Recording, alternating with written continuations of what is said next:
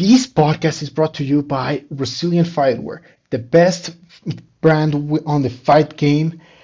That's all I need to say. They have the most amazing Thai shorts ever. They have the most amazing designs. They're comfortable, durable, amazing, beautiful. They have the softest t-shirts you will ever see and they will make you look strong as fuck.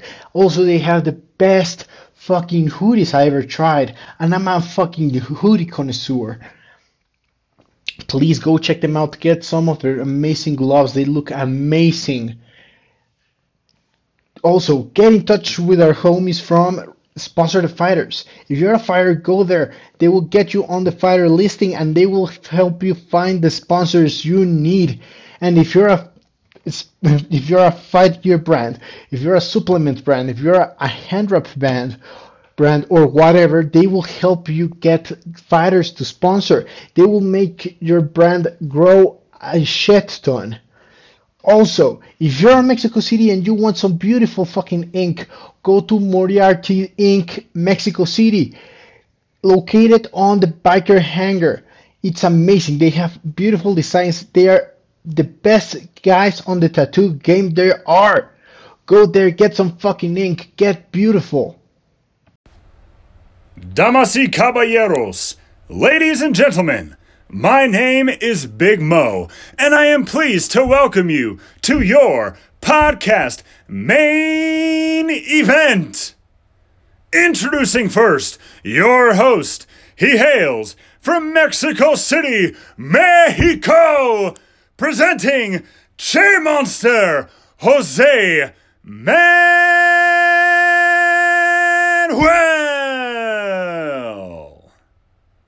I am ready. Our host is ready. Are the listeners ready? No, I said podcast listeners tuning in across the world. Are you ready for Che Monster Talks?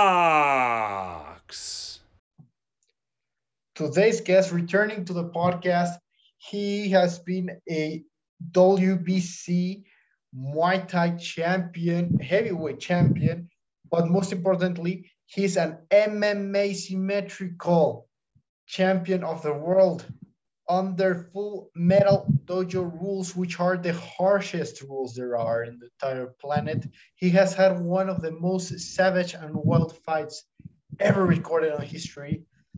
This man is a living legend. He's a wild, he's a wild animal. That's why they call him the Panda. Steven the Panda Banks. How's everything? Good, good. How are y'all today? Uh, very good, very good. Very excited to talk with you. Very excited to promote this beautiful event coming up, which you have participated on two of them, and there's a wild card possibility of seeing you on the third one as well. Yes. Full, full Metal Dojo's fight fucking circus. It's wild, man. I'm telling you, it's well worth going to. If you're a fighter, you definitely want to be able to get on the card. It's the best. It's the best show there is.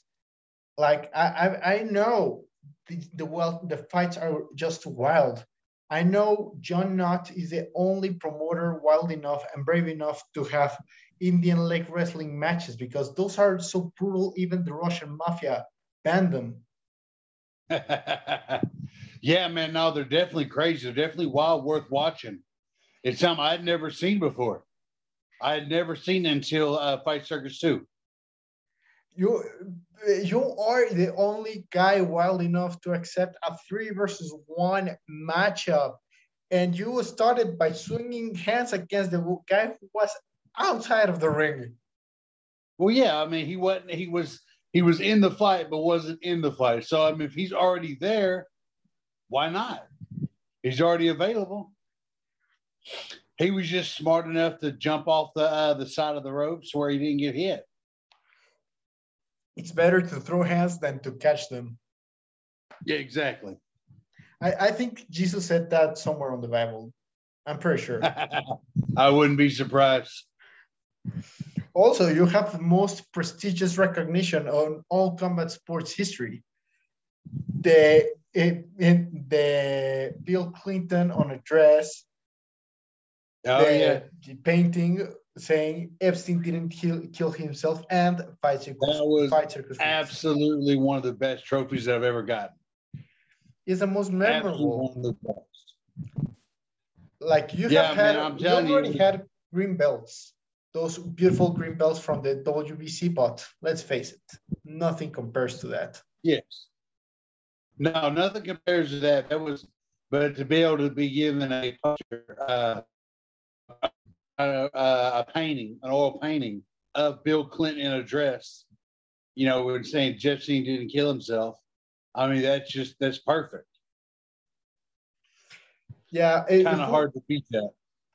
It- it- it's even it's even that that uh, price is even bigger than the Nobel Prize, a Nobel Peace Prize. You know, like Yeah. who needs a Nobel when you can get a, a painting of Bill Clinton on a dress? Like which- everybody, everybody sees a, a trophy as oh, okay, trophy to look at.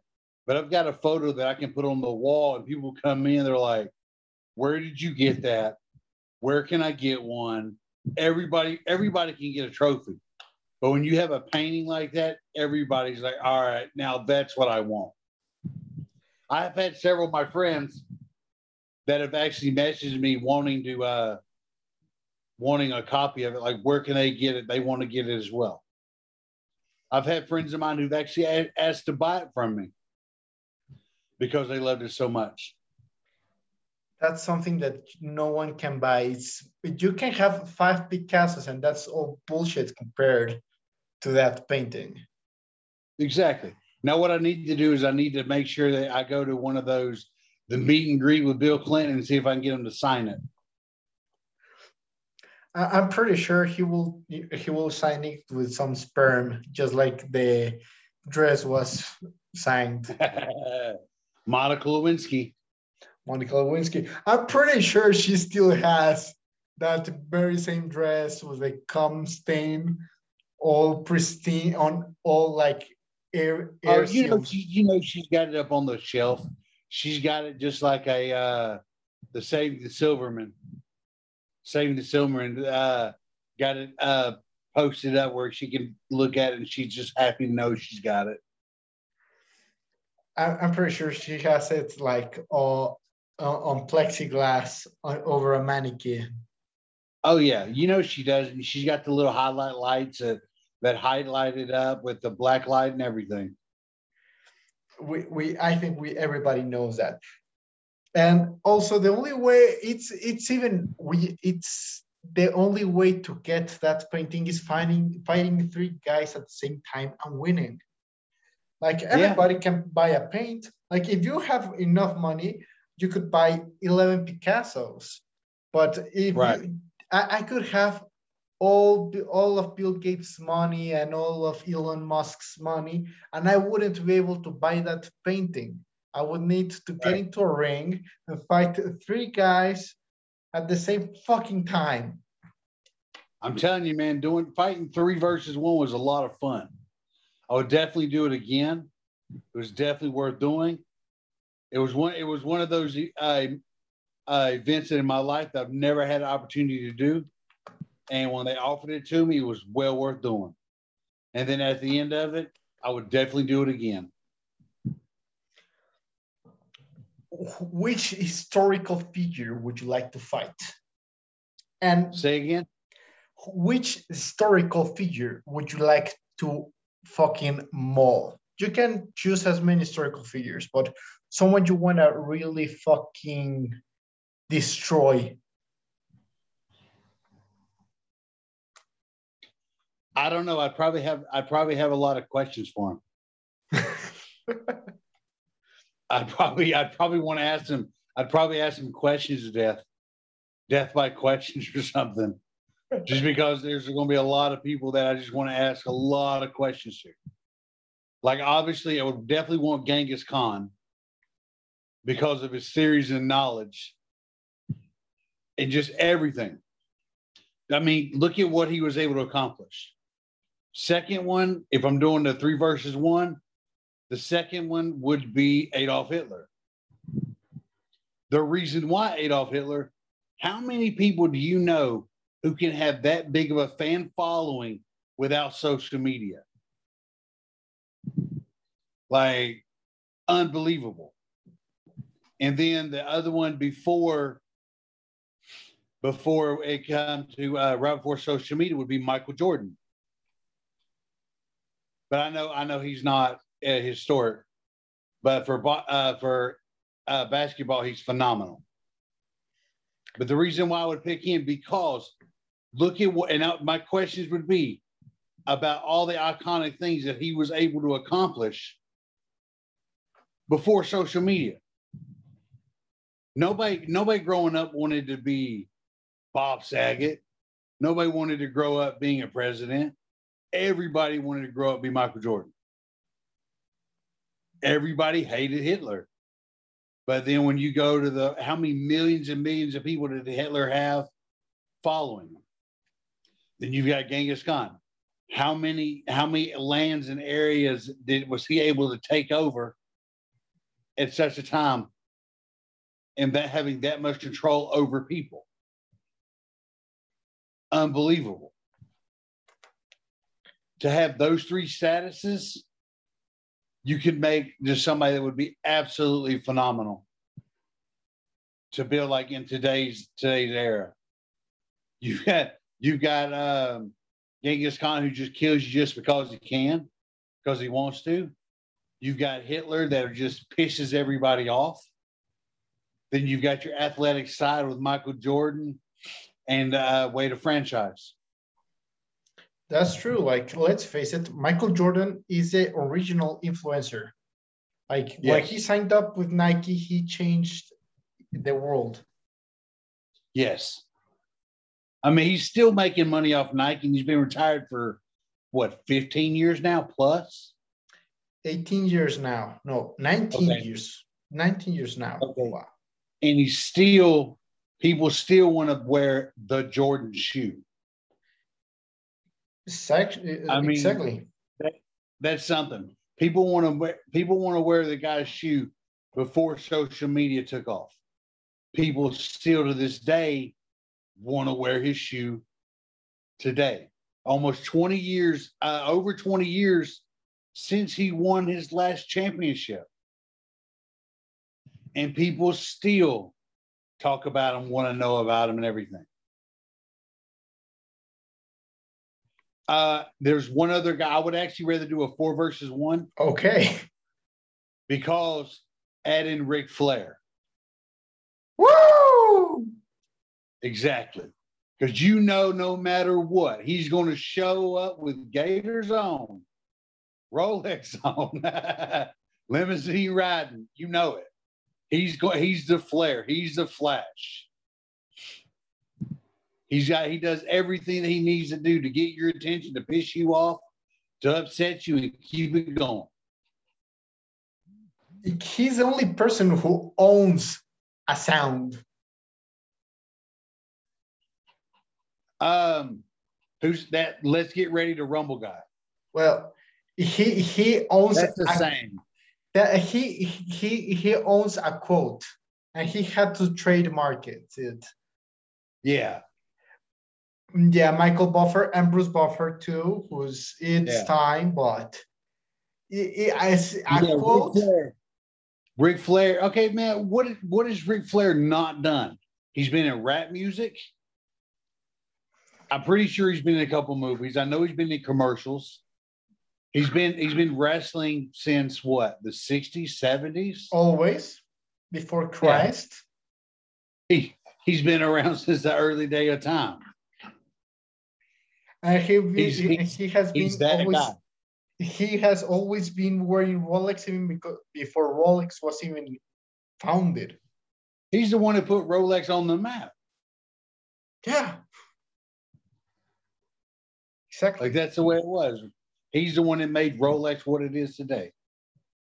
That's true. How many times do you ever know somebody wants to go wear a Rolex or a Gator shoe?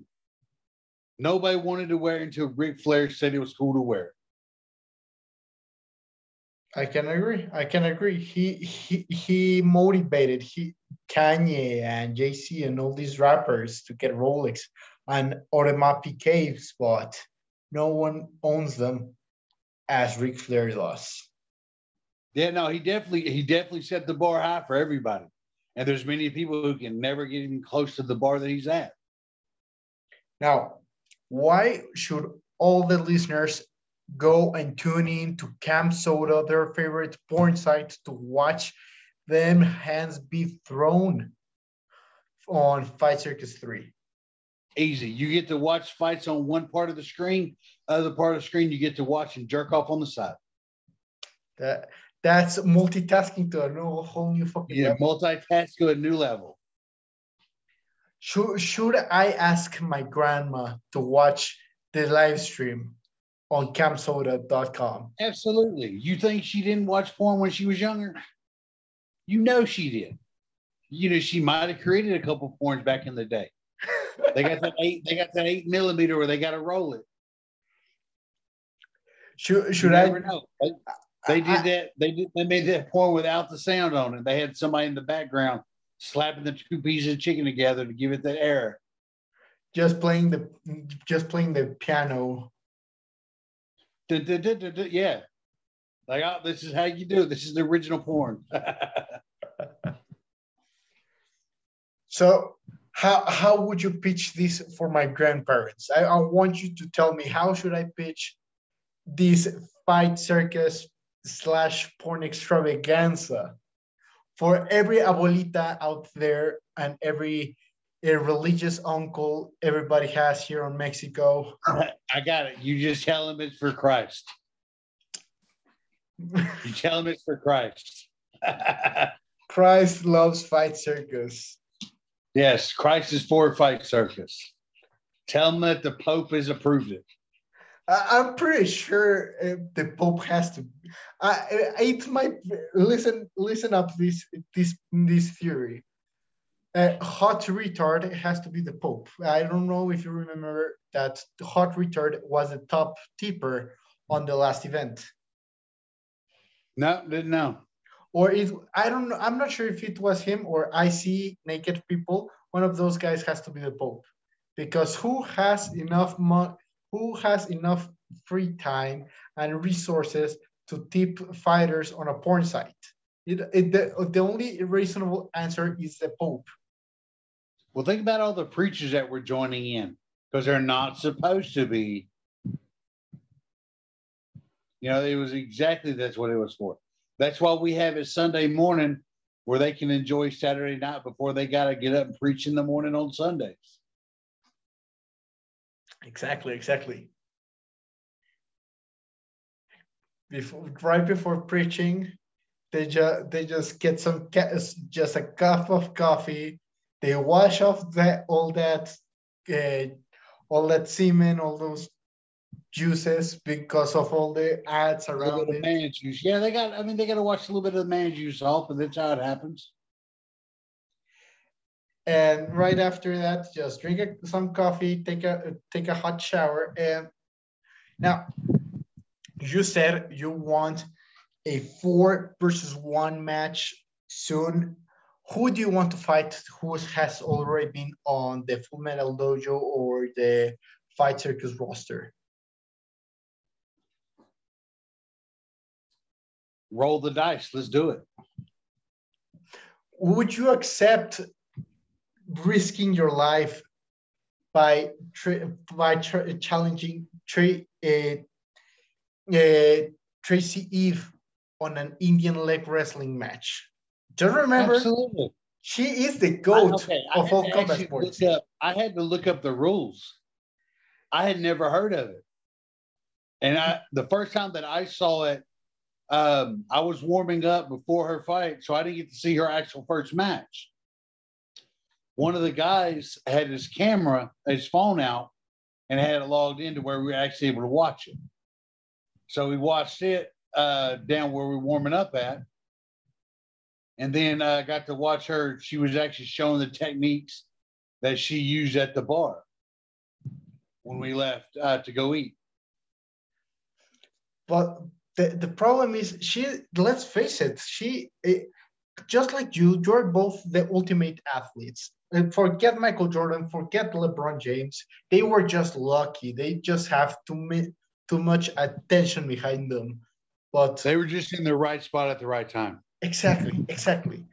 Like i'm pretty sure if michael jordan had to fight three guys at the same time he would die.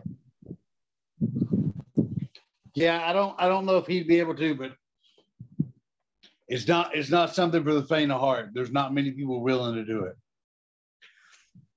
And I'm pretty sure that Tr- Tracy Eve has killed many people while doing Indian leg wrestling. It's one of the most hardcore.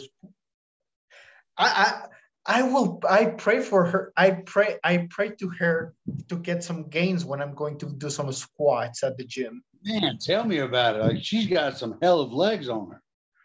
I know I'm I'm actually interviewing her tomorrow, and I can't stop thinking about how does it feel to walk on the streets with two nuclear weapons attached to, your body. I want to see her do what's that where they put the uh the uh, watermelon between their legs, where they got to break it with their legs. She can. I want to see if she's able to do that. I, am pretty sure she. That's how she warms up for every single. Oh yeah, definitely got to be a one. Well, see, that's how you that's how you get to where your legs are a little bit uh like a little wet and where it looks like it's sweat. It's just watermelon juice. Now, how how how challenging was that uh, food eating challenge that John got you in a couple of weeks ago? Uh, first of all, it was very delicious. It was definitely very delicious. Um, I'm a heavyweight. I'm an offensive lineman by trade. I love to eat. I absolutely love to eat. So when they asked me if I want to do a food challenge, absolutely, let's do it. So went down, and enjoyed it. Man, it was great, great food, great hospitality by the uh, the staff, the people down there at uh, uh, Islanders down there in Hawaii. It was very good. They treated us very well. Um, at the very end of it, somebody made the comment about getting ice cream and eating. Absolutely. Let's get ice cream. Let's get uh, the apple. Apple pie was on point. That apple pie was on point. Definitely well worth getting. Now, um, I've done a couple eating challenges in the past, so I knew what I needed to do to actually eat it. Um, when I first, when we first looked at what the food was, you have to make a choice on all right, which what am I going to eat first? Um, I, I got it in less than 12 minutes.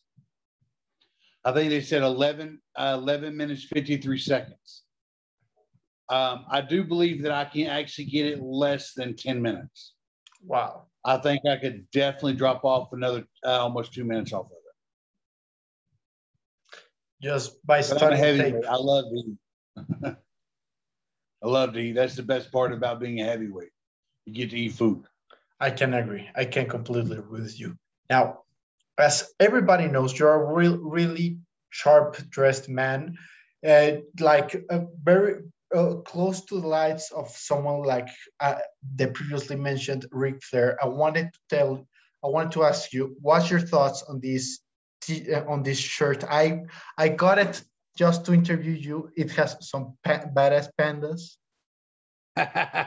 nice. I, I nice. knew. I didn't, get, I didn't, get, to see the photo real well at uh, on my phone. It looks nice. So I knew I was going to interview the the real panda. I had to wear some pandas, you know. Appreciate it. Thank you very much. Now, I've actually got my shirt, one of my originals. Damn. Um, it's actually me on the shirt is it weird to, weird to wear your own face on your shirt? When I first got it, yeah. Uh, it was definitely, definitely different. But even now, people will look at it when I'm wearing it and they don't realize it's me. And that, that to me is the best part because they're like, oh, that's a real nice shirt. Oh, thanks. And then all of a sudden they're like, oh, wait a minute, that's you. Yeah, like, wow. you're like, where did I get it? They want to know all kinds of questions about it. Um, this shirt is I don't even know how many years old now. Um, But it was when I first found out about sublimation. I never knew about it. And this is actually what it was made out of. And at the time, it was just too expensive to have a bunch made. Okay. Now, what if you had, if John gave you the keys to the car, if he went, okay, you are the matchmaker now, which wild fights are we missing on Fight Circus? Which kind of fights are we missing? Hands dipped in rosin, dipped in glass, old school blood sports kind of fights. I'm sorry, kickboxer, not the blood sport, kickboxer. You got to do, you got to go back to kickboxer. One Is of it- the original. Is it true that you were the inspiration behind Tong Po? Actually, I got inspiration from Tong Po. I was never able to have the rat tail that he had, but we tried. Just wasn't able to pull it off. You were too powerful for the rat's tail. Uh, no, my problem was I had the rat tail, and uh, I just got I got a smart ass uh, smart ass mouth of my mom, and mom fixed it. She cut it off on me. She put my ass in my place. Okay. After after Fight Circus 3 and when whenever you get ready for Bare Knuckle Kingdom 2, which has I think has been already confirmed that it will happen. We don't have a date yet. Right. Which boxers, UFC fighters do you want to have the opportunity to fight against? Honestly, like if you go back to when you when you first started fighting, when I first started fighting, the champion was Fedor Emelianenko. Fedor, he, he had the look that you would never expect to be an actual fighter, but he had he had rock for hands. He had literally sledgehammers for fists. When it hit you, it broke you. Uh, I think if Fedor came into bare knuckle in his prime, that he, he would have absolutely destroyed people. He probably broke his hands more than he already did. It was bad enough when he was fighting with gloves on, he was continuously breaking his hands with gloves on. Um, Prince Naseem, I, with his style and his his ability for showmanship, I think that he would end up he would sell out he would sell more tickets, more pay per view sales for just the way that he fights, the moving and everything. I think everybody would lose their mind. Now, what do you think is better for the industry uh, of of CamSoda, the fights or the midgets? You can never go wrong with midgets. You can never go wrong with midgets. And you know, one of them's got a uh, a strap on when they're walking, they're just swinging, and you know he's kicking it. He's kicking not with his knees, but his feet. He's able to kick it with his feet, not his knees. Half of them already probably already past their damn knees. Hell, their knees are at their waist already. Now, The ve- one of the very first ones that I ever met was Bridget the Midget. okay, greatest one I've ever met. Absolutely. Absolutely. Great. I, I I love midgets. I, I've only seen them. I've seen them very few times, but I love how much how much enthusiasm enthusiasm they have. Also, like they they they are amazing where, when wearing Batman costumes. Yeah. Which of all the one thing I looked at, uh, uh-huh. the ones that they've got is, uh, you know, like uh, where they do like the Velcro wall, Yes. throw them to the wall. Man, imagine doing that with Superman or Batman. Getting to watch them fly. I I do that. Me versus Bob Sapp. Midget toss. midget toss. You you heard it here, John Nutt. We need a midget toss championship of the world. It would definitely be worth it. Who is the best midget pimp on all of Bangkok and the entire world? Bob Sapp or John Nutt? Who's a better midget pimp? The midget pimp? Pimp midget. Are we, are we talking about a midget that's a pimp or the pimp of the midgets? No, who pimps out the best midgets on all Bangkok? John Nutt? I think John Nutt's doing pretty well himself. I think Bob Sapp's biggest problem, he probably steps on a couple of them, and he's probably lost more than he's been able to promote. Okay, and the last question of the podcast. Which of all of them beautiful midgets is the most powerful? Because they're all dressed up. And I don't know if that gives them an extra power, you know? Uh, I, he wasn't at the show, but I'll have to say Toad. Uh, there was a guy uh, when I, I, was at the first MMA show that ever had um, MMA midget fights. When I was still an amateur, I think like 04, 05. Um, the guy named Toad. Um, he had been on he had been on WWF before it was the let's let's be politically correct with this WWE bullshit.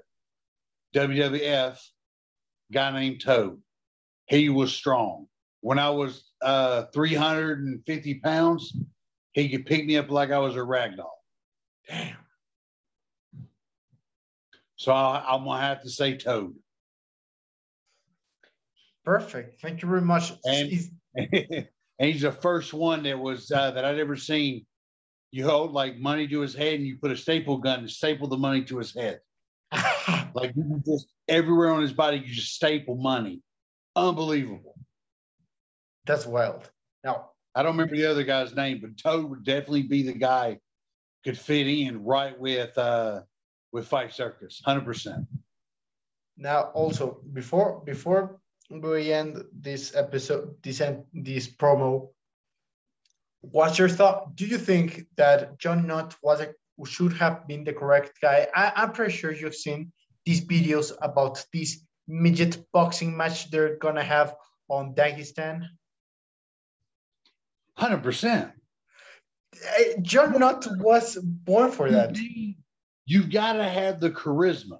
You gotta have the showmanship that John Nutt's got if you want to promote that fight.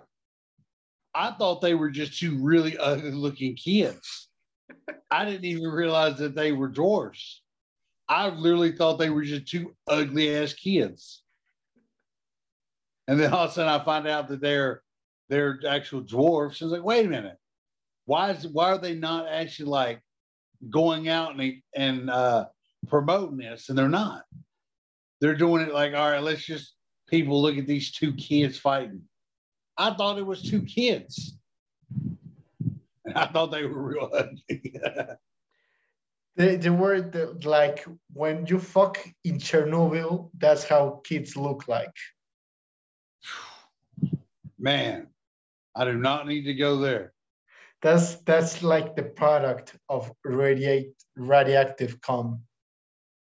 Yeah, no, I mean it's it's one of those things you look at and go, yeah, this is not a place that I need to be. It was definitely it was definitely a lot different than I was expecting and I, I, I think I'd seen it like maybe a, a, promoting a week, and then I finally saw that it was actually dwarfs. Like, oh, okay, that makes sense. I did. I thought they were just two ugly kids. Two two abortions gone way wrong. Yeah, I thought the one kid he was like really aged in the face, and then all of a sudden he gets up and tries to kick and falls over. Yeah, no, I'm yeah, he was uh, he, he was past it. Now, what size gloves are they going to use? Like one ounce or two ounce? I don't know. I I, I don't know, bro. The John Nutt was a guy who was born to promote this shit, but no, we want this to be Russian. We want to respect our motherland. No, no, no. John Nutt was a guy born to promote that midget fight. See now we all we need now, what we need next is uh some Mad Max. I don't remember I don't remember the guy's name, but the Mad Max with the uh the the one who sat on his the shoulders. Yes, yes. That one. Yeah. I agree. I, I agree. Right. Is there anything else you want to tell to everybody on Mexico City and all around the world listening to this, getting hyped up for Fight Circus 3? Feasting There's for definitely going to be there's definitely going to be fights that people have never thought about seeing. There's going to be there's definitely going to be blood. There's always going to be blood. You're going to get to see women naked getting fucked in the ass on the side of the screen while you're watching the show. How can you beat that? You can't. It's going to be you're going to get the best of both worlds. You get to watch people kick the shit out of each other and fucking at the same time. Can you beat that? Honestly.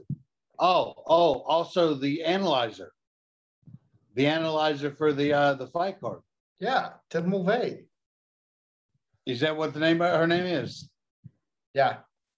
You got the AI. I mean, come on, how how often name a show that you've had live AI commentator, an analyst at the show that you get to actually look, and then the one of the winners gets to take her home and fuck her.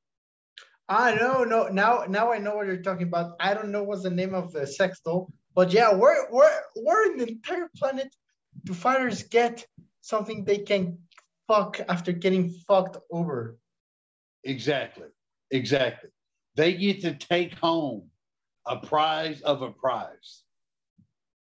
Did you read her stats of like uh the different things about her? I haven't. Please send Oh, them. read like read read up on it. Like she's I mean, she's top of the line. She's absolutely top of the line. She's a Rolex sex robot. She's definitely a sex ro- uh, Rolex rolling robot, 100%. Yeah, it She's has something that. that Ric Flair would be proud to take home with him. uh, I, it does. It has that gorilla grip punani. I, honestly, I'm pretty sure she's probably got it to where she can adjust it for you. Damn. Thank you very much, Steven. It was amazing promoting this fucking beautiful event with you. Thank you very much for having me.